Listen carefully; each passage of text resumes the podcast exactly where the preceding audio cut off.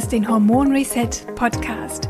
Der Podcast für alle Frauen, die ihre Hormone auf natürlichem Weg wieder ins Gleichgewicht bringen wollen. Finde dich nicht länger ab mit Zyklusproblemen, PMS, Wechseljahresbeschwerden, Schlafstörungen oder Gewichtszunahme. Ich bin Hormoncoach Rabea Kies und zeige dir, wie du gezielt über Ernährung, Naturheilkunde und einen hormonfreundlichen Lebensstil dich und deine Hormone wieder glücklich machst.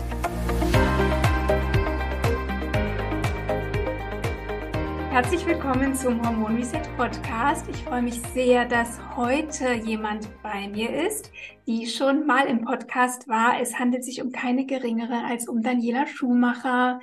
Hallo Daniela, es ist ziemlich lange her, dass du bei mir warst.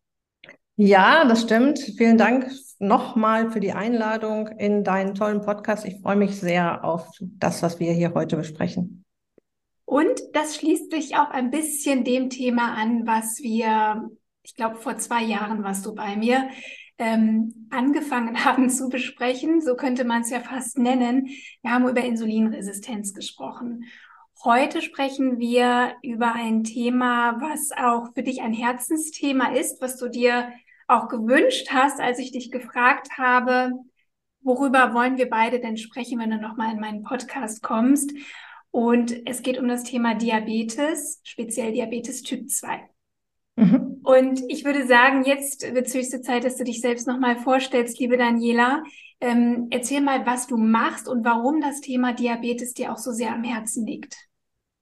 Mhm, sehr gerne. Also ich bin Daniela Schumacher. Ich bin äh, von der Ausbildung her komme ich aus der klinischen Psychoneuroimmunologie. Das klingt äh, sehr kompliziert, ist es auch. Das ist eine dreijährige ähm, Ausbildung, die ich genießen durfte und habe mich dann auf das Thema Abnehmen spezialisiert und bin heute ganzheitlicher Abnehmcoach.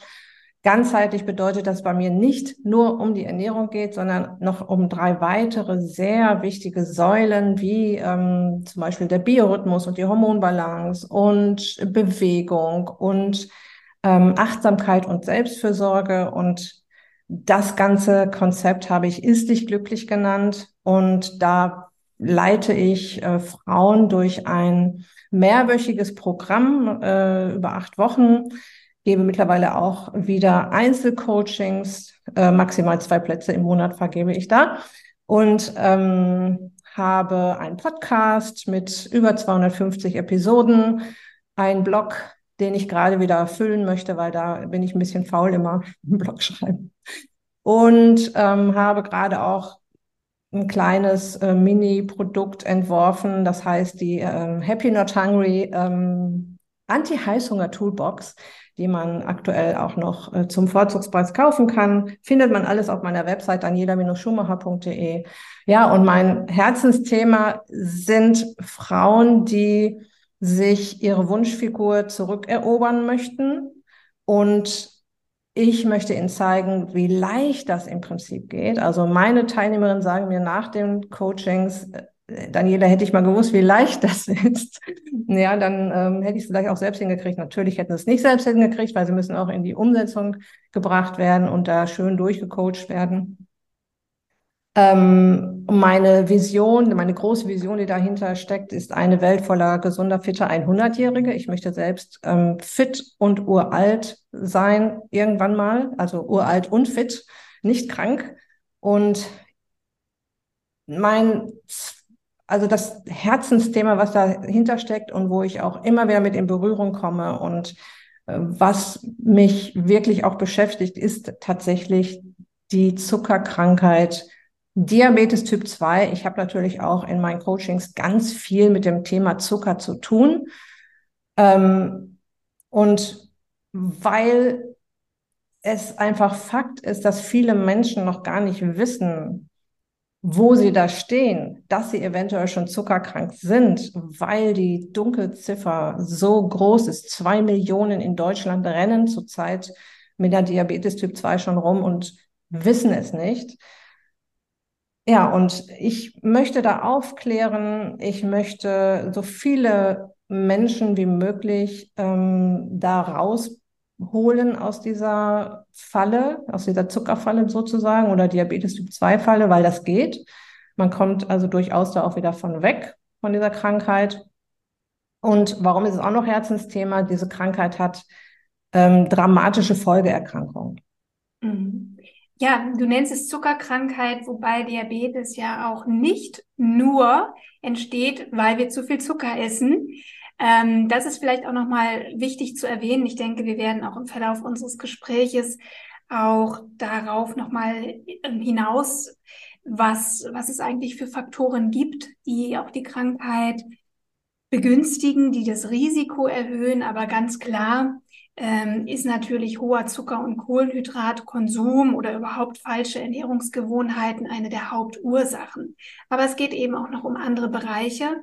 Und deswegen ist es ja auch so wichtig, gerade auch wenn es ums Thema Abnehmen geht, man muss ja durchaus auch sagen, dass ähm, ein Symptom auch eine Insulinresistenz oder auch vieler Diabetiker auch Gewichtszunahme sein kann, muss nicht, denn es gibt ja auch schlanke Diabetiker. Ähm, aber deswegen ist es auch so wichtig, das Thema Abnehmen speziell auch ganzheitlich anzugehen und das tust du ja.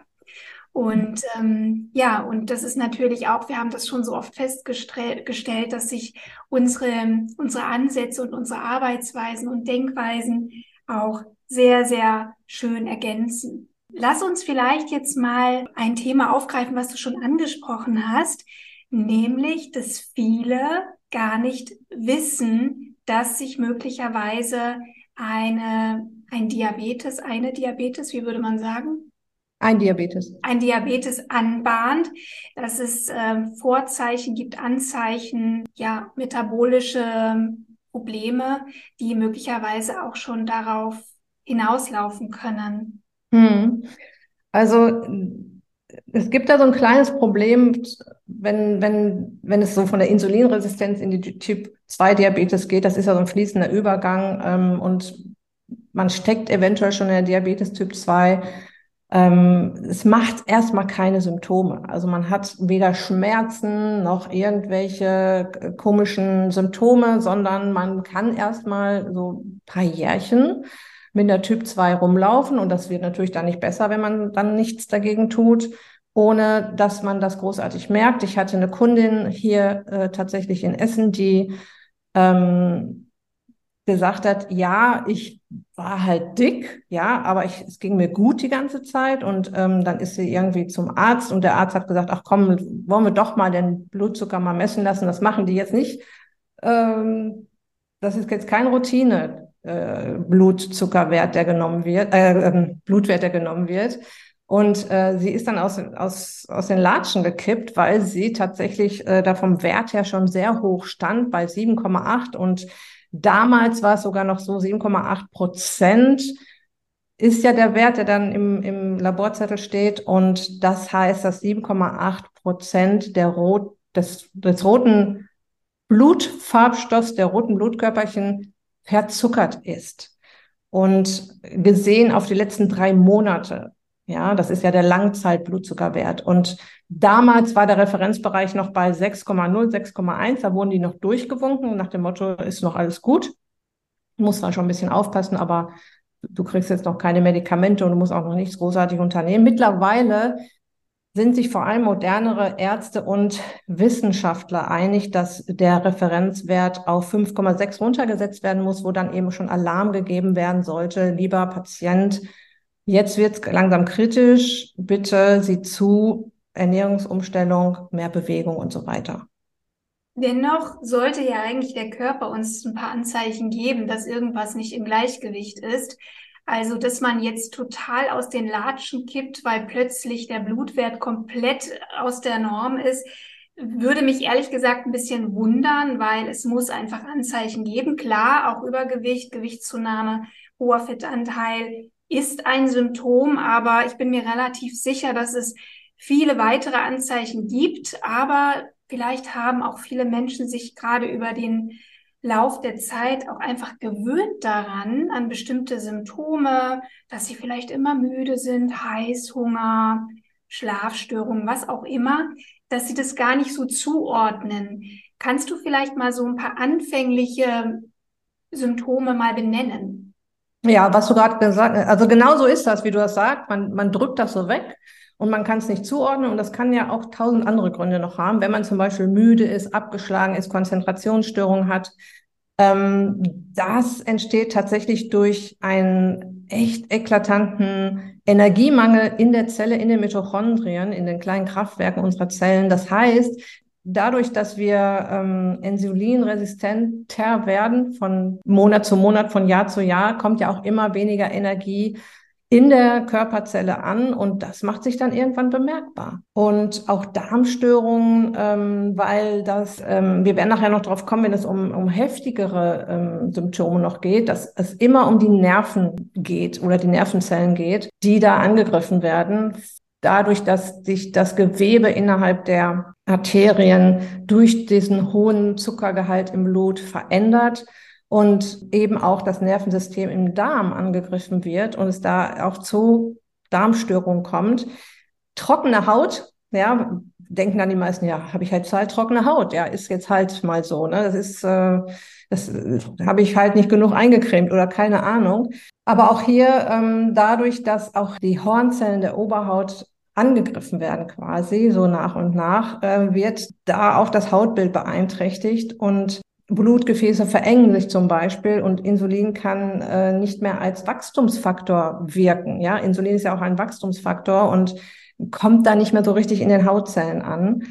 Geschwächtes Immunsystem, ja, weil ähm, der hohe Blut Blutzuckerspiegel ähm, auch das Wachstum von Bakterien und Pilzen fördern kann und das vor allem in Harnwegen, Lunge und Haut. Und tatsächlich kann es auch bis zur Autoimmunstörung kommen. Das kommt dann aber später, ähm, wenn es noch ein bisschen weiter fortgeschritten ist, weil das Immunsystem auch durch diese ganzen Mechanismen sehr ähm, irritiert werden kann, weil es einfach auch sehr viel jetzt gerade zu tun hat. Äh, auch Entzündungen entstehen können, kommen wir auch gerne noch später drauf kommen. Und das kann tatsächlich auch autoimmune Störungen fördern oder verschlimmern. Mhm. Ja. Aber wie gesagt, ich glaube, so die allerersten Anzeichen sind tatsächlich so Müdigkeit, Energiemangel, Antriebslosigkeit, oft. Ich denke eben auch manchmal so, vielleicht auch Süßhunger, Zuckerhunger, Drang nach Kohlenhydraten, ne? weil eben die Energie nicht in der Zelle ankommt. Aber apropos, als du das so beschrieben hast, dachte ich mir, lass uns vielleicht doch noch mal nicht allzu kompliziert und relativ kurz einmal sagen, was da eigentlich genau passiert in der Entstehung einer Insulinresistenz oder Diabetes? Mhm. Also wenn alles noch gut läuft und alles gesund ist, dann ähm, nehmen wir Zucker beziehungsweise Kohlenhydrate auf. Die Zunge meldet dem Gehirn, hier kommt, äh, also die Zunge schmeckt süß, meldet dem Gehirn, hier kommt Zucker rein. Das Gehirn ist mitverantwortlich dafür, dass der Blutzuckerspiegel in Schach gehalten wird. Wir haben ungefähr einen gehäuften Teelöffel Zucker im Blut. Alles darunter und alles darüber ist nicht gesund. Und das Gehirn hat eine ganz enge Mitarbeiterin, das ist die Bauchspeicheldrüse und ähm, äh, vermittelt der Bauchspeicheldrüse jetzt, hallo liebe Bauchspeicheldrüse, sende doch bitte dein, äh, deine Mitarbeiter das Insulin raus und Insulin wird ausgeschüttet. Und ist quasi der Schlüssel, der jetzt an den Körperzellen andockt ähm, und dort die Türen öffnet, um das, den Zucker aus dem Blut in die Zellen zu transportieren. So läuft das, wenn es ganz alles super funktioniert. Das heißt, der Zucker kommt im Blut an, der Blutzuckerspiegel steigt, Insulin kommt an den Start, senkt den Blutzuckerspiegel und bringt den Zucker aus dem Blut in die Zellen. Und Zucker ist eben gleich Energie. Also wir brauchen halt den Zucker, wir brauchen die Glucose, damit wir einfach leben können, damit wir Energie haben, damit wir leistungsfähig sind. Ne? Deswegen mhm. ist es so wichtig, dass die Energie, der Zucker in die Zelle kommt. Genau. Wichtig vielleicht zu erwähnen, dass es äh, genug Energie in Gemüsesalat und Obst gibt. Also da haben wir ja auch jede Menge Kohlenhydrate, die wir auch genauso verwerten können wie die, den Zucker, den äh, der so Im Körper ist es egal, von wo der Zucker kommt. Er macht genau. eh alles in Glucose und die kommt dann in die Zellen. Das auf jeden Fall. Mhm. Genau. So, wenn jetzt ständig sehr viel Zucker im Blut ist, dann ähm, es kommt auch noch ein bisschen darauf an, äh, welcher Zucker kommt da rein. Es gibt ja bei mir die beiden Begriffe Schnecken- und Raketenzucker. Schneckenzucker ist der Zucker, der den Blutzuckerspiegel nur ganz sanft ansteigen lässt und auch ganz sanft wieder abfallen lässt.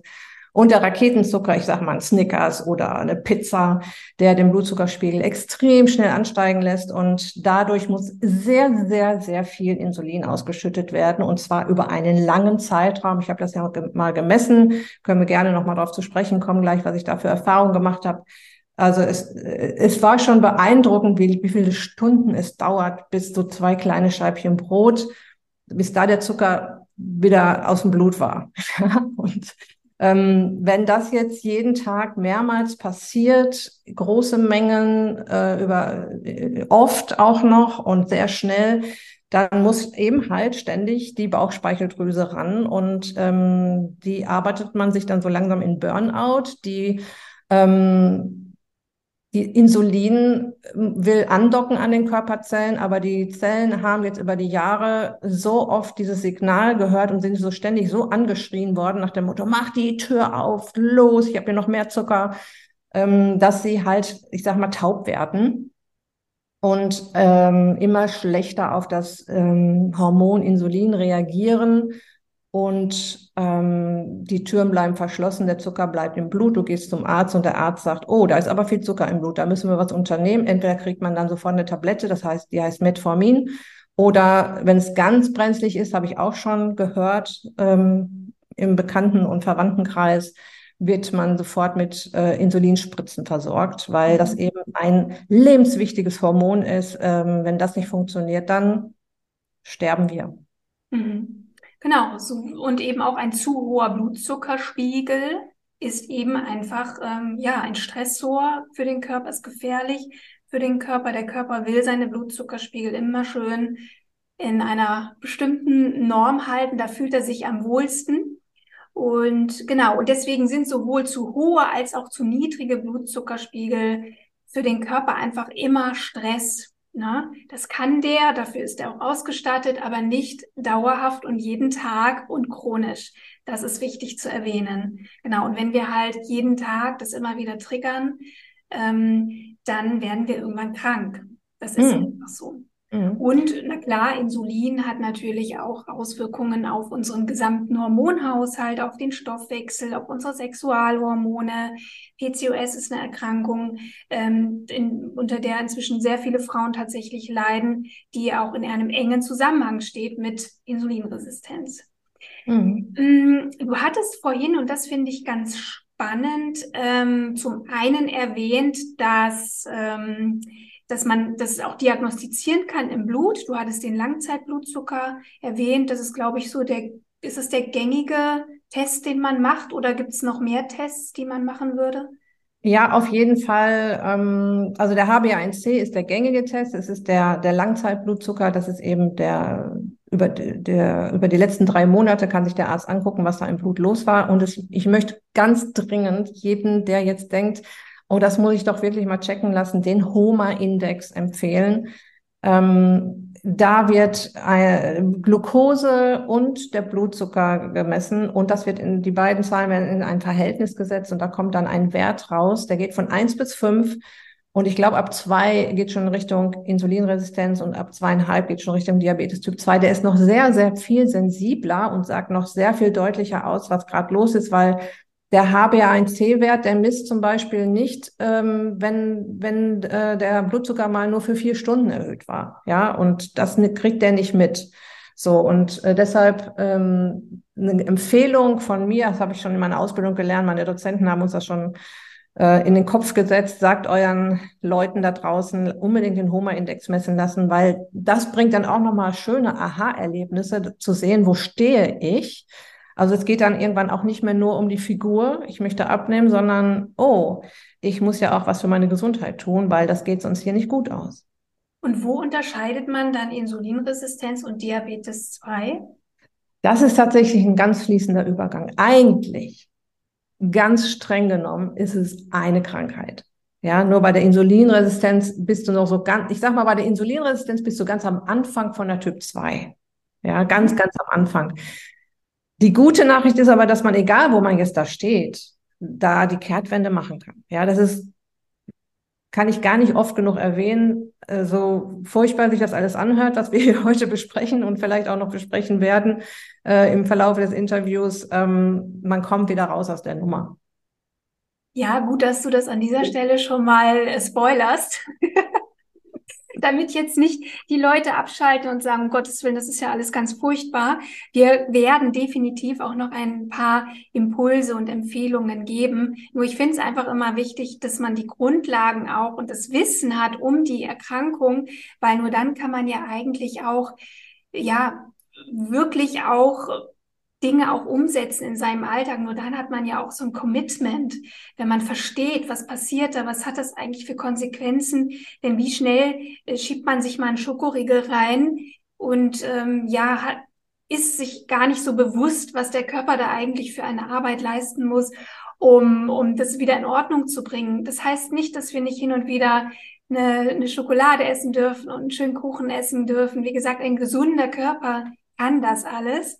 Nur es geht ja immer um die Balance. Es geht immer ja, um das ist ganz wichtig, dass du auch das jetzt sagst, dass, ähm, dass es nicht darum geht, nie wieder Schokolade und was auch immer zu essen, sondern da einen gesunden Umgang zu finden. Ne? Also ich bringe meinen Leuten im Coaching tatsächlich auch bei, zu sündigen, weil die ja eine totale Panik davor haben, oh, wenn ich jetzt wieder sündige, dann falle ich bestimmt wieder zurück. Das passiert nicht, wenn man weiß, dass man auch mal sündigen darf und dass, mhm. dann, dass dann eben nicht großartig was passiert und dass man dann eben weitermachen kann mit seinem Konzept.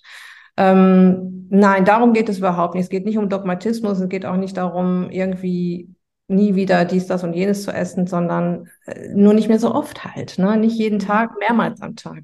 Und dann ist man ja schon auf einem guten Weg. Ja, absolut. Und du hast es äh, im Vorgespräch schon erwähnt, ähm, eine spannende Sache ist ja auch, vielleicht auch mal den, den Blutzuckerverlauf zu tracken und mal zu schauen, wie reagiere ich eigentlich individuell auch auf bestimmte Lebensmittel. Denn, das muss man auch nochmal sagen, jeder Körper, jeder Mensch reagiert ganz unterschiedlich auf bestimmte Lebensmittel und manchmal sogar vermeintlich gesunde Lebensmittel oder Lebensmittel, die vielleicht gar nicht den Blutzuckerspiegel normalerweise groß anheben sollten, können Blutzuckerschwankungen erzeugen. Vielleicht nimmst du uns da mal so ein bisschen mit. Vielleicht auch in dein Experiment, was du gemacht hast. Ja, ich habe ich hab durch ein Buch erfahren, dass es diese Sensoren gibt und dass es die nicht nur für Diabetespatienten gibt, sondern dass auch der normalsterbliche Mensch sich die kaufen kann. Und äh, ich war sofort Feuer und Flamme und habe mir die Dinger gekauft. Äh, das ist so, ein, so, ein, so, eine kleine Platte, die man sich, äh, wie so ein Pad, dass man sich in den Arm schießt. Aber das ist wirklich, äh, tut, tut, tut nicht weh. Das ist eine ganz kleine Nadel, die geht auch nicht ins Blut, die geht nur in die Gewebeflüssigkeit.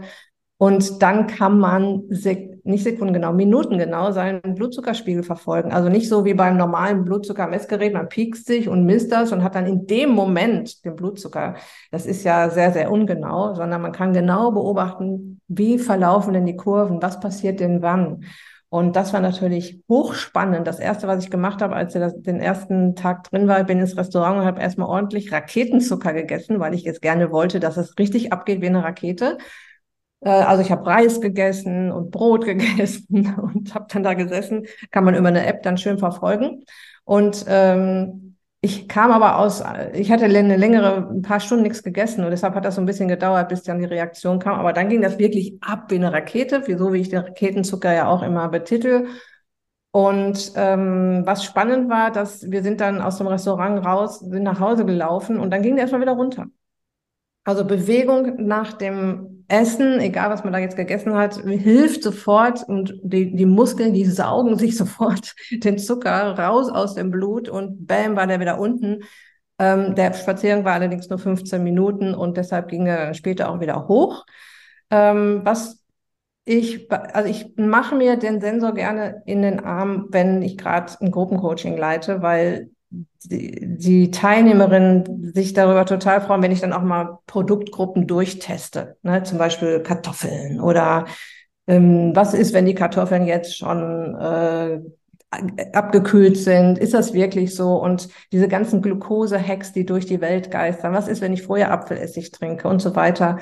Und ähm, da habe ich dann halt die Experimente auch gemacht mit dem Apfelessig zum Beispiel. Bin also zum Japaner, habe mir ähm, Sushi gekauft, habe mir den einverleibt, ging natürlich nach oben die Kurve und dann habe ich halt den äh, Apfelessig vorher getrunken, so 20 Minuten vorher, so ein, so ein, Teele, äh, ein Esslöffel so im Wasser aufgelöst.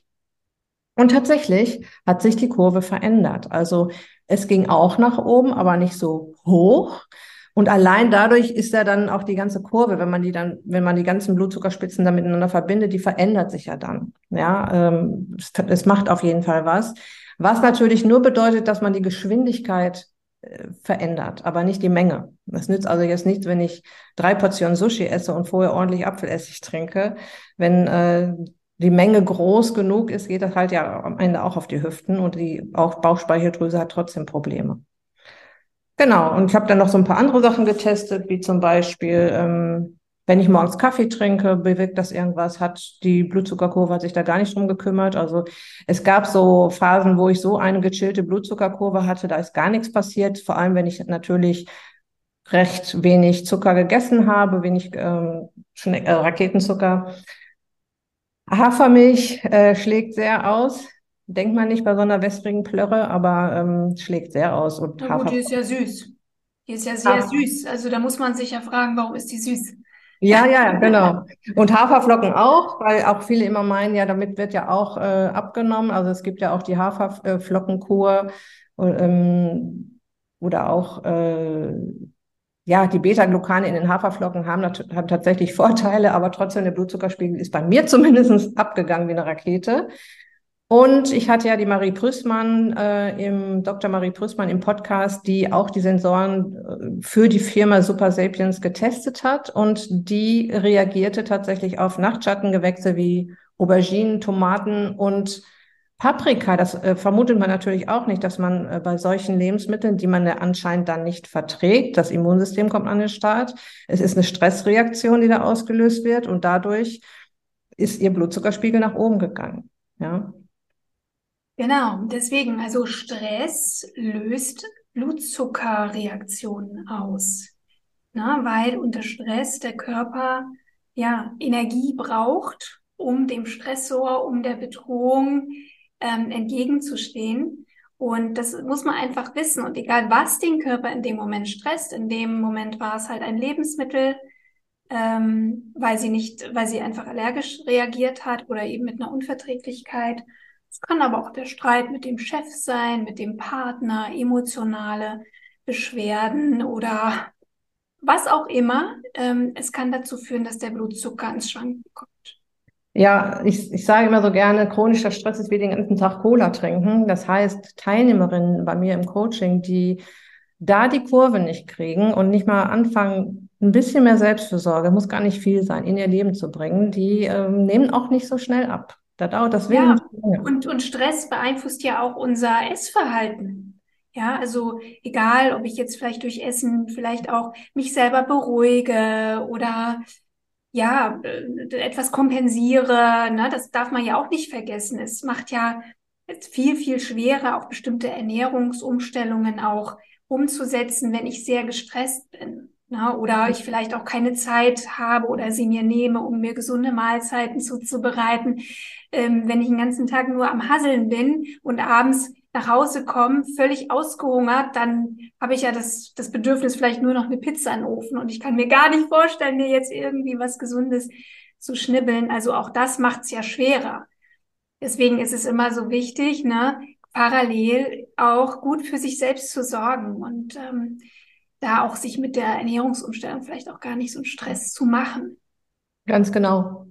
Genau. Ja. Es soll leicht sein. Ja.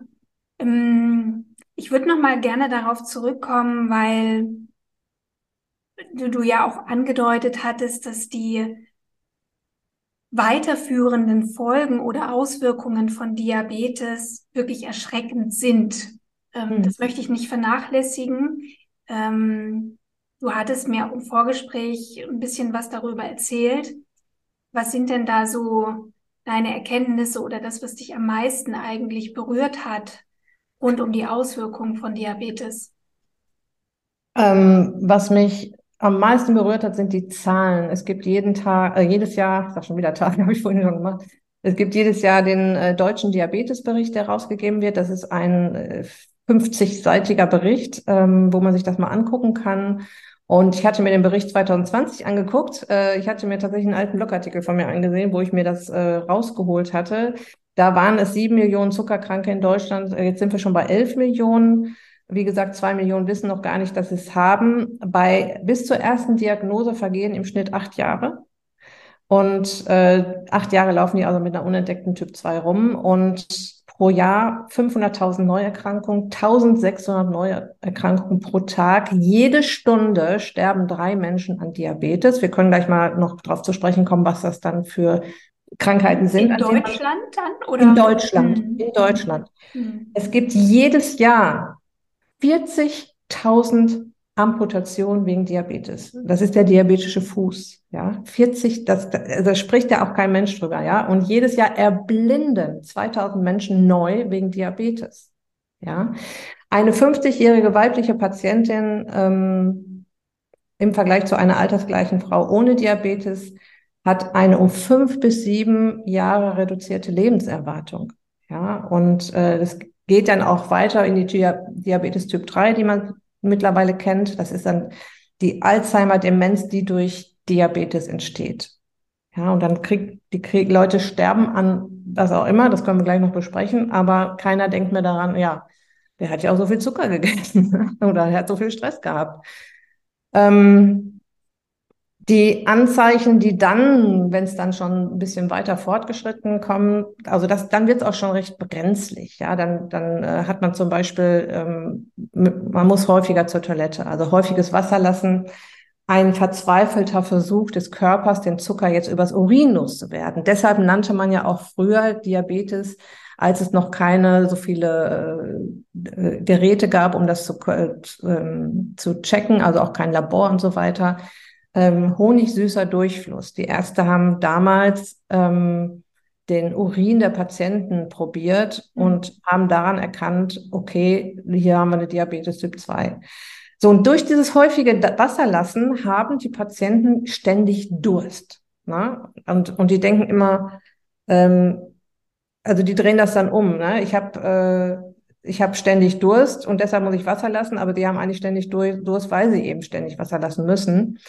Dann wieder Müdigkeit, Schwäche, Schwindel, auch wieder durch den Energieverlust. Nur wird, es jetzt drastischer. Jetzt kommt schlechtes Sehen hinzu, weil die Augen zunächst äh, in Wasser eingelagert äh, werden, ähm, was die Optik trübt.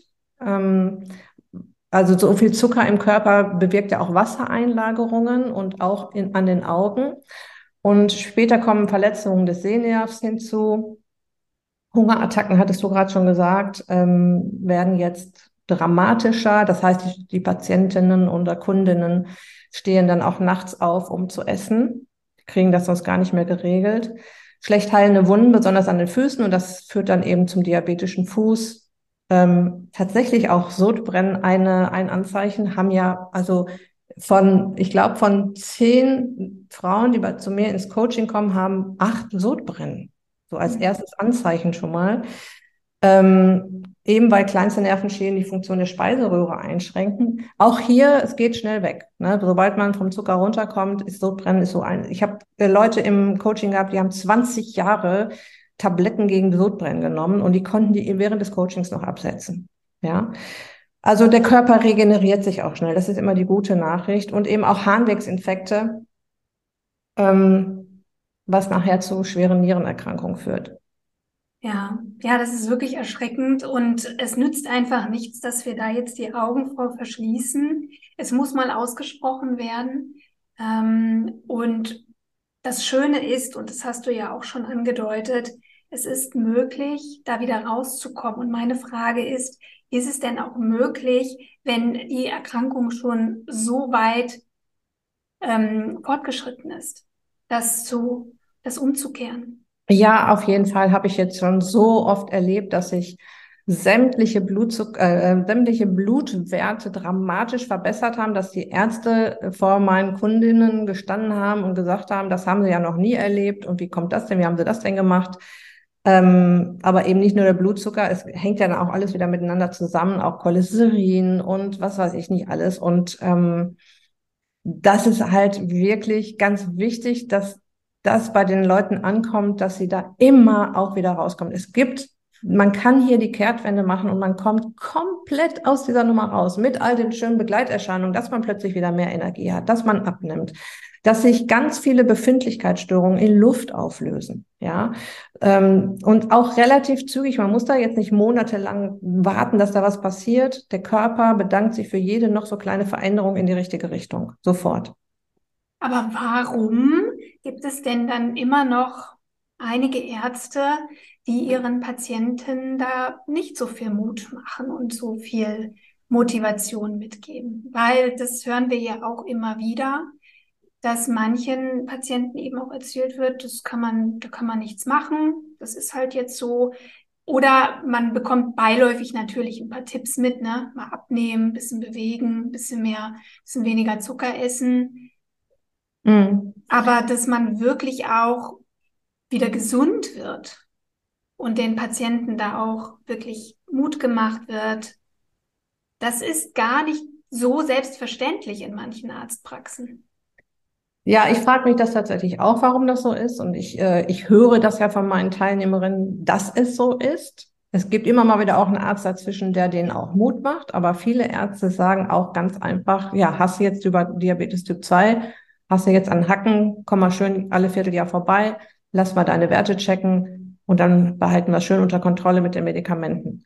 Die Medikamente sind natürlich kein, äh, die bekämpfen ja nur die Symptome. Das heißt, im schlimmsten Fall ähm, spritzt sich der äh, Mensch Insulin und isst weiter Kuchen. Ja, und das ist natürlich dann ein Teufelskreis. Das führt natürlich dann überhaupt nicht daran vorbei, dass die ganzen Folgeerkrankungen äh, entstehen. Ähm, es ist vielleicht auch manchmal so ein Zeitmangelproblem bei den Ärzten, dass sie jetzt keine Zeit haben, den Patienten da jetzt noch großartig aufzuklären, wo können, wo können sie hingehen, was sollten sie jetzt machen und so weiter. Auch vielleicht manchmal Unwissenheit, dass, ähm, dass das möglich ist. Mhm. Äh, vielleicht haben sie es auch zu selten erlebt, dass, dass, die, dass die Leute die Kehrtwende hinkriegen. Das wird so eine Mischung vielleicht aus allem sein. Ja.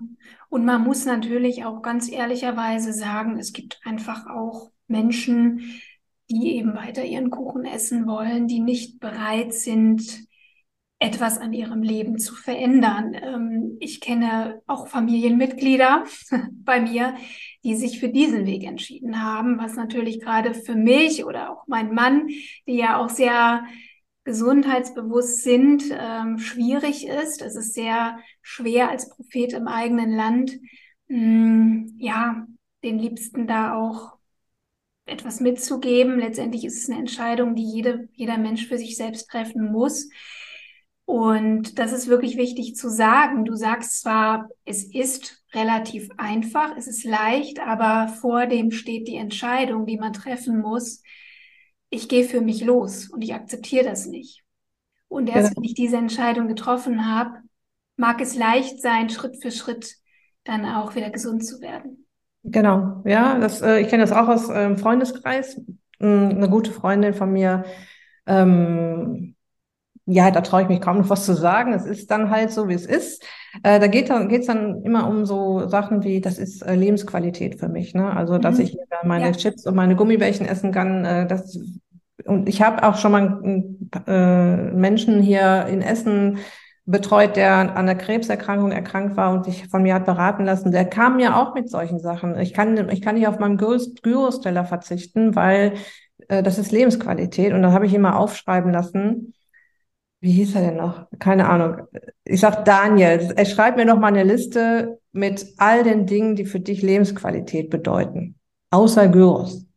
Und da kam der, der hat das natürlich sofort kapiert und der kam mit einer Liste und sagte, ich gehe jetzt nicht mehr in den Gyrosladen und hau, äh, hau mir da das schlechte Fleisch rein.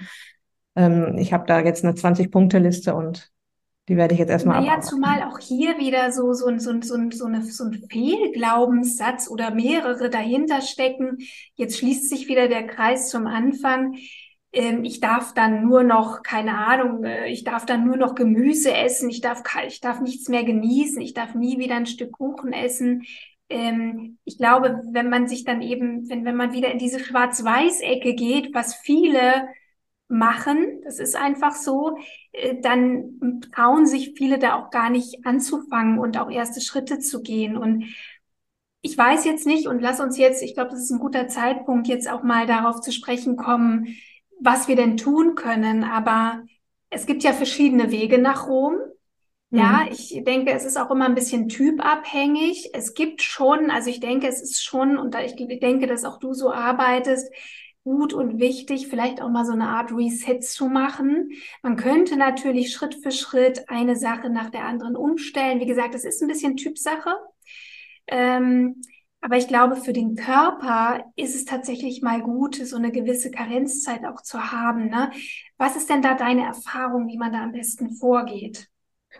Ähm, tatsächlich äh, gibt es da den Zuckerreset, ähm, weil der sehr heilsam ist und weil die Teilnehmerinnen auch sehr schnell merken, was sich da tut nach wenigen Tagen. Ja, also wenn wir so über einen Zeitraum von einer Woche so nach und nach den Raketenzucker rausschmeißen und ganz viele to andere tolle Sachen wieder reinbringen, dann äh, spüren sie spüren halt in der Zeit schon, dass sich was verändert. Natürlich geht jetzt noch nicht das Gewicht runter, außer dass das Wasser losgelassen wird. Das kann auch schon mal ein Kilo aus der auf der Waage aufmachen, ausmachen und das motiviert natürlich auch. Aber äh, dass dann schon äh, Energie zurückkommt und dass tatsächlich nach sieben bis zehn Tagen der Heißhunger weg ist, ja. Und das ist ja so ein erster ganz wichtiger Schritt, dass man das Thema mal schon mal durch hat, dass man nicht äh, an jeder äh, Zuckerquelle zuschlagen möchte, weil man jetzt wieder Heißhunger hat oder sich jetzt sogar noch was besorgt extra. Also das ist auf jeden Fall ein sehr guter Schritt, mal so Schritt für Schritt vom Zucker runter. Da gibt es ja auch einen Blogartikel und einen Podcast von mir dazu. Ähm, äh, Zuckersucht besiegen, mit diesen fünf Schritten nimmst du endlich ab, ist der Blogartikel. Und es gibt auch noch einen, da geht es um die Nebenwirkungen beim Zuckerentzug ist der meistgelesene. Wollte ich gerade noch sagen, also bis sich dann ähm, auch Verbesserung einstellen, kann es durchaus sein, das wollen wir auch gar nicht verschweigen, dass der Körper sich einfach auch meldet, ja, es, weil es ist tatsächlich ein Entzug. Ja. Zucker ja. ist eine Droge. Genau. Und aber der Entzug, das sind da mal vielleicht mal bei manchen ist, sind es zwei Stunden, beim den nächsten ist ein halber Tag, beim nächsten, beim übernächsten vielleicht ein ganzer Tag. Ich nenne das immer das tiefe Teil der Zuckertränen. Da muss man einmal so durch, ja? ja. Und wenn man da einmal durch ist, dann geht das viel leichter schon. Genau. Mir fällt alles viel leichter.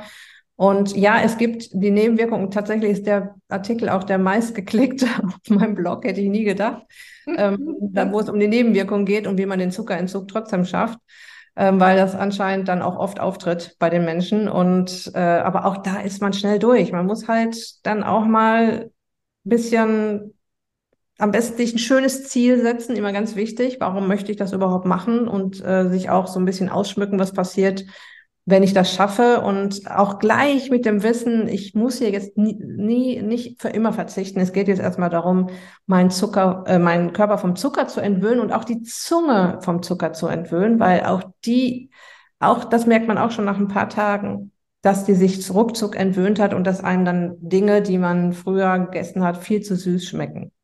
Was, was wären denn da so konkrete Tipps, wie ich mich ähm, ja vom Zucker entwöhnen kann? Ähm, also was ganz wichtig ist, dass man vielleicht nicht alle Produktgruppen, die es da so gibt, auf einmal entzieht, ja, sondern so Schritt für Schritt da durchgeht und sich auch überlegt. Ähm, äh, ich habe auch die Zuckerwürfelliste entwickelt, die kann man sich bei mir kostenlos äh, für 0 Euro runterladen. Ähm, da habe ich auch mal so typische Lebensmittel aufgeführt, die, ähm, die man nicht, wo man nicht vermutet, dass da so viel Raketenzucker drin ist. Und da mal gucken, was davon versaut mir denn eventuell meine Zuckerbilanz jeden Tag, obwohl ich das gar nicht so auf dem Schirm habe, ja. Und wenn ich nur das zum Beispiel dann schon mal rausnehme, dann bin ich ja schon mal einen Schritt weiter. Okay, das habe ich jetzt eine Woche geschafft. Jetzt gucke ich mir, was hat mir verhagelt mir denn noch die Bilanz. Ah, okay. Das Plätzchen zum Kaffee, muss ich das jetzt unbedingt haben? Nee, das kann ich ja auch weglassen. Oder ich genieße es vielleicht direkt nach dem Essen, dann ist der Blutzuckerspiegel sowieso relativ weit oben. Also man kann da viel spielen und sich ganz äh, leicht und spielerisch daran trauen und ähm, sich so Stück für Stück vom Zuckerkonsum runterbeamen. Ich habe tatsächlich auch immer wieder Zuschriften von Podcast-Hörern, die mir schreiben, dass sie es über meinen Podcast alleine geschafft haben und dass sie jetzt, weiß ich nicht, wie viele Kilo weniger haben. Ähm, also das funktioniert ja. Ne? Es, man muss es halt, das ist so im Leben, wenn man etwas verändern möchte, man muss es tun. Ja, man muss einfach den großen Willen haben, wie du gerade schon gesagt hast, etwas zu verändern und dann verändert sich auch was. Wobei es meiner Erfahrung nach nicht reicht, jetzt einfach, also vor allem für die Umstellung, äh, den Zucker wegzulassen, sondern man muss vor allem, und das siehst du sicherlich auch so, Dinge dazu nehmen. Ähm, mhm. Einfach auch damit, also ich denke jetzt zum Beispiel an Gemüse, an Bitterstoffe, Kräuter und so weiter, ähm, damit wir auch dem Körper wieder neue Geschmacksrichtungen geben, zum Beispiel. Ne? Vor allem, das darf man ja auch nicht vergessen, Zucker ist ja auch total, ein totaler Nährstoffräuber. Der Körper ist regel, regelrecht ähm, ja ausgehungert auch an Nährstoffen. Mhm. Und wenn wir eben parallel dem Körper auch wieder oder auch dem Darm ne, viele Ballaststoffe geben, viele Bitterstoffe, ähm, dann ähm, ja, finde ich, fällt ja die Umstellung auch leichter. Auf jeden Fall, ja, ja. Also ähm, einer meiner Lieblingsweise. Bitte? Oder gesunde Fette eben auch, ne? Genau. Einfach also, dem Körper auch das Gefühl zu geben, ich nehme ihm nichts weg an Energie, an die er sich vielleicht gewöhnt hat, weil auch das muss man sagen, diese schnelle Energie, diese, dieser Raketenzucker ist ja auch für den Körper ja eine sehr, sehr äh, willkommene Energiequelle. Der Körper liebt ja Zucker, ne? weil er muss ja nichts tun. Ähm, wenn, wir, wenn er es von außen bekommt. Und wenn man ihm das wegnimmt, ist er am Anfang so ein bisschen, naja, bisschen sauer. Ne? Jetzt muss er sich ja mehr anstrengen. Genau. Ähm, ja, es ist tatsächlich sehr viel schwerer aus Fett äh, und man möchte also gerne das Körperfett dafür verwenden, ähm, Energie zu basteln. Und das ist halt das Problem, wenn man auf Zucker läuft. Ja, wir sind ja ein Hybrid, wir können ja auf Zucker und auf Fett laufen, aber wenn man immer Zucker zuführt, dann läuft der Körper, wie du schon gerade so schön gesagt hast, auf Zucker, weil es ja schön einfach ist. Er möchte halt nicht in den tiefsten Keller gehen, um sich da die Fette hochzuholen, um daraus jetzt Zucker zu basteln. Da hat er keine Lust zu. Aber er, wir können ihn dazu zwingen.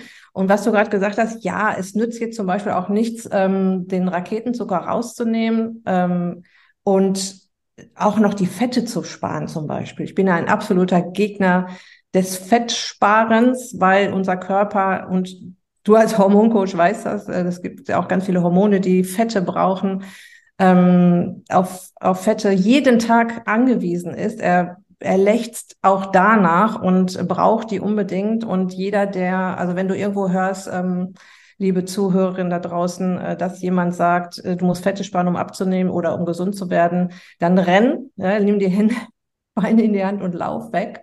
Also ich äh, nehme natürlich meinen Teilnehmerinnen so ein bisschen was vom Teller runter, aber ich gebe ihnen auch ganz viel zurück. Und dieses, ähm, du darfst gesunde Fette essen, das ist fast schwerer bei den Leuten im Kopf umzustellen, als den Zucker rauszunehmen. Mhm. Weil die, die erzählen mir nach drei Wochen noch, du, ich habe ja heute Hähnchen gegessen, ich habe die Haut abgemacht. Ja, warum? Äh, ach ja, kann ich ja eigentlich dran lassen. so ungefähr. Mhm. Ja. Ja, sehr interessant. Und andererseits haben wir eben auch viele Frauen, die eine regelrechte Kohlenhydratangst entwickeln. Ne? Da möchte ich nämlich auch gern mal drauf zu sprechen kommen. Ich weiß, du bist ein relativ starker Gegner von äh, Kohlenhydraten. Nee? nee. Dann können wir das gleich nochmal richtig stellen. Ich möchte aber durchaus nochmal wirklich betonen, es gab ja auch schon eine Podcast-Folge zum Thema Kohlenhydrate von mir. Wir brauchen Kohlenhydrate und wir sollten sie auch nicht rauslassen, denn auch unsere Hormone brauchen Kohlenhydrate. Schilddrüsenhormone braucht es für die Conversion von T4 zu T3. Unsere Sexualhormone, vor allem Progesteron, brauchen ausgeglichene Blut, äh, Blutzuckerspiegel, damit sie überhaupt andocken können an die Zellen und, und, und. Ähm, deswegen, also wir müssen nicht auf Kohlenhydrate verzichten. Es ist nur wichtig, dass wir einfach Kohlenhydrate essen, ne? Mhm. Was würde denn zu den guten Kohlenhydraten zählen? Vielleicht müssen wir da noch mal ein bisschen konkreter werden. Ja, genau. Also ich bin überhaupt kein Gegner von Kohlenhydraten. Im Gegenteil. Also meine Teilnehmerinnen essen die ganze Zeit Kohlenhydrate in Form von Schneckenzucker in Gemüse, Salat, Obst und Hülsenfrüchten. Ja gut, das, das ist ja jetzt, das sind ja jetzt nicht die Kohlenhydrate, die wir ja eigentlich meinen. Dann sprichst du von den Sättigungsbeilagen. Das ist ein ganz anderer Begriff. Ja, Nein, aber also, nee, ich wollte schon darauf hinaus, weil es gibt tatsächlich auch, ähm, also man spricht immer so von Kohlenhydraten und denkt dann automatisch an Nudeln, Pizza, Zucker, äh, Zucker, Süß, Süßigkeiten und so weiter. Aber, und das müssen wir wirklich nochmal besprechen, der Körper ja, wir können ja auf, auf so viele Art und Weise dem Körper Kohlenhydrate zur Verfügung stellen. Du hast es jetzt ganz schnell äh, erwähnt. Lass uns das nochmal ein bisschen genauer beschreiben. Also wo genau sind dann Kohlenhydrate drin, die der Körper wunderbar auch nutzen kann zur Energieerzeugung? Also ich sehe das ja sehr schön in den Ernährungstagebüchern meiner Teilnehmerinnen, dass die Kohlenhydratzahlen optimal sind ähm, mit Gemüse, Salat, Obst, Hülsenfrüchten zum Beispiel. Ich sage mal eine Avocado. Avocado gehört zum Kernobst, ist sind in einer Avocado 20 Gramm Kohlenhydrate drin. Ja, wenn die Leute und ich, ich äh, motiviere ja auch mehr wieder wieder mehr Gemüse, Salat und Obst zu essen. Ähm, und in dem Moment äh, kommen halt locker, also es ist überhaupt kein Problem, da auf 100 Gramm Kohlenhydrate am Tag zu kommen, nur mit gesunder Kost. Und das sind ja genau die Kohlenhydrate, die uns auch so gut tun. Ja? Wie viel würdest du denn empfehlen? Ich höre ja schon wieder die Fragen meiner Zuhörerinnen. Wie viel Kohlenhydrate in Gramm, sage ich jetzt mal, am Tag, denkst du, wäre eine ganz gute Kenngröße? Ähm, zum, um, um, um abzunehmen, das Gewicht zu halten, um die 100 Gramm. Um die 100 Gramm. Also ich, ich möchte da nicht irgendwelche Zahlen in Stein meißeln, ja, aber äh, um die 100 Gramm Kohlenhydrate. Was schon relativ wenig ist, das muss man, muss man schon sagen. Das also ist moderates, ist moderates Low Carb, es gibt ja, noch kein... Es ist Low Carb. es ist moderates Low Carb, noch nicht streng Low Carb, ja, ja. und wenn man dann, ich sag mal, wenn man dann die Ziel, seine Ziele erreicht hat und die Kilos los ist, dann kann man da auch wieder ein bisschen lockerer lassen. Und äh, ganz wichtig eben auch, ich sag mal, die schnellen Kohlenhydrate, den Raketenzucker, auch die Nudeln und so weiter auch mal hin und wieder reinlassen. Auf jeden Fall, ich esse das auch immer wieder. Mhm. Ja, nur nicht ständig. Aber ich Und das sind auch die das. Mengen. Na, die Mengen sind ja da auch sehr wichtig. Wie viel esse ich eigentlich pro Mahlzeit? Ähm, das ist wichtig. Und vor allem, normalerweise können wir es sowieso schwer äh, so pauschal auch formulieren, weil es extrem auch vom Bewegungsverhalten abhängt, vom, vom, von der Muskulatur, von der Muskelmasse. Ne? Das kommt ja auch dazu, dass ein Mensch, der vielleicht einfach auch mehr Muskelmasse hat, sich viel bewegt, auch nochmal ganz anders Kohlenhydrate verarbeiten kann, als jemand, der den ganzen Tag sitzt ein, ein, ein Mensch, der in Bewegung ist, verzeiht der Körper eine, eine Menge. Mhm. Auch mal ein Eis und auch mal eine Portion Spaghetti. Ja, ja.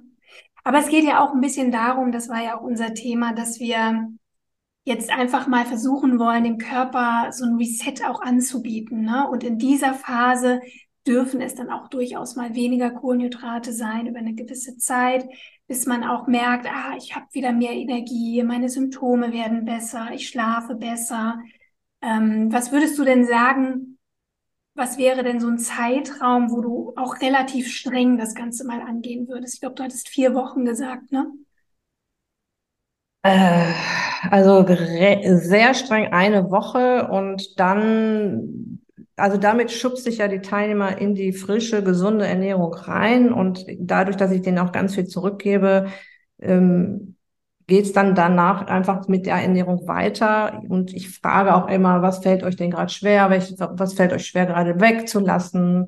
Und ähm, was können wir denn da machen und so weiter? Ähm, Im Prinzip geht es dann darum, diese Ernährungsform ins Leben zu etablieren. Nicht nur ein paar Wochen, sondern im Prinzip für immer. Und mhm. eben da ist es dann eben so besonders wichtig, dass man milde mit sich ist, wenn man dann doch mal sündigt, nicht dogmatisch wird, äh, das Ganze locker angeht, aber eben nicht das Ganze als Projekt sieht, sieht, sondern als Prozess. Also ich setze mich jetzt in Bewegung, ich schaue jetzt, wie ich das hinkriege und äh, ich sehe die Erfolge und ich spüre die Erfolge. Das ist natürlich super wichtig, so als Feedback vom Körper und auch ähm, Körper, Geist und Seele im Prinzip äh, profitieren ja davon. Und das motiviert ja dann, da dran zu bleiben und das äh, so im Großen und Ganzen so weiterzumachen. Natürlich ist man mal im Urlaub und ist, ernährt sich dann anders. Und tatsächlich muss ich meine Teilnehmerin auch darauf vorbereiten, dass das jetzt so ist im Urlaub und dass es auch nicht schlimm ist, dass man jetzt nicht im Urlaub auch noch abnehmen muss, sondern das reicht ja, das Gewicht zu halten, weil man sich viel bewegt zum Beispiel. Ja. Ähm, äh, am Ende geht es darum, das äh, zu verstehen, was macht die Nahrung mit uns im Körper und zu entscheiden, das möchte ich nicht oder das möchte ich doch wieder, keine Ahnung, ja, je nachdem, wie man jetzt so drauf ist und was man da für Ziele hat. Ähm, und dann kriegt man das auch, äh, kriegt man auch seine Wunschziele präsentiert und erreicht. die Wunschfigur und Gesundheit zurück. Mhm. Wenn jetzt jemand schon Insulin nimmt, Insulin spritzen muss und parallel eben seine Ernährung umstellt, kann es ja sein, dass sich natürlich auch der Bedarf ändert. Mhm. Deswegen glaube ich, ist es auch wichtig, da auch sehr engmaschig dann auch die Werte auch zu kontrollieren. Was ist denn da so deine Erfahrung, wie man da am besten vorgeht? Also äh, wenn es äh, Tabletten sind wie Metformin ist, gibt es überhaupt kein Problem. Aber wenn Menschen schon äh, Insulin spritzen, das frage ich tatsächlich auch in meinem Check-up-Bogen ab, ähm, dann müssen die das ähm, vom Arzt begleiten lassen. Ja, also dann müssen die auch zu ihrem Arzt gehen und sagen, das und das habe ich jetzt vor. Ich werde jetzt äh, weniger Zucker essen. Was muss ich denn tun? Muss ich, äh, wie muss ich da die Insulingabe verändern? Ähm, auch mehr Bewegung verändert ja. Ich meine, die wissen das im Prinzip. Ja, sie wissen, wie sie damit umgehen können und müssen. Aber ich würde das auf jeden Fall dann vom Arzt begleiten lassen und ich würde das ähm, mit Insulingaben als Spritz, also wenn Insulin gespritzt wird, würde ich das nicht ähm, so eigenmächtig angehen. Ich würde mich da beraten lassen. Ja. Oder vom Ernährungsexperten. Ja, genau. Das wollte ich nämlich auch nochmal sagen. Und im besten Falle unterstützt dich dann auch dein Arzt, ähm, freut sich für dich, fiebert mit dir mit, motiviert dich. Ähm, da kann man vielleicht auch immer nochmal ein bisschen schauen, wie der Arzt so reagiert und ob es überhaupt auch der Arzt ist, ähm, der zu mir passt, weil das finde ich auch immer wichtig. Ähm, der Arzt soll ja, ja, uns, uns wirklich, wir wollen uns ja gut betreut fühlen, gut aufgehoben fühlen. Und wenn du einen Arzt hast, der vielleicht dann sagt, na ja, können Sie ja mal versuchen, ich weiß nicht, ob das viel bringt, musst du sehen, wie du damit umgehst. Vielleicht bist du dann aber umso motivierter, ihm zu beweisen, liebe Zuhörerin, dass es funktioniert. Am Ende geht es um dich und um dein Leben. Und ähm, ja, mach dich nicht abhängig äh, von Meinungen von außen. Geh deinen Weg, probier es aus. Hilf deinem Körper, unterstütz ihn. Und dann wird er dir auch ganz viel Liebe zurückgeben. Liebe Daniela, ich habe mich sehr gefreut, dass du heute bei uns warst. Ähm, du hast ähm, uns, glaube ich, sehr, sehr gute Impulse gegeben, motiviert, äh, dass es definitiv sich lohnt, sich auch um die Ernährung zu kümmern, Zucker zu reduzieren. Du hast äh, schon ganz viel auch erzählt von deinen Angeboten, von deinen Hilfestellungen über Blogartikel. Natürlich kann man auch deinen Podcast super gerne abonnieren. Wie heißt der? Once a Week Gesundheit und Abnehmen. Genau. Und da bekommst du, liebe Zuhörerin, auch ganz viele Tipps rund ums Thema Abnehmen, zuckerfrei sein und all die Themen, die wir gerade besprochen haben. Würdest du gerne zum Schluss, liebe Daniela, noch so einen kleinen, ähm, ja, weiß ich nicht, einen kleinen Abschlusssatz finden wollen oder einen kleinen Tipp mitgeben oder einen Rat? Kommt dir irgendein Impuls? Also der häufigste Grund, warum Frauen es dann doch nicht schaffen, zum Beispiel ihr Wunschgewicht zu erreichen, von der Typ-2-Diabetes runterzukommen, was auch immer, ist, sie kommen an Hürden und Hindernisse an. Ja, es, es, so eine Hürde kann sein, oh, jetzt habe ich jetzt doch wieder gesündigt.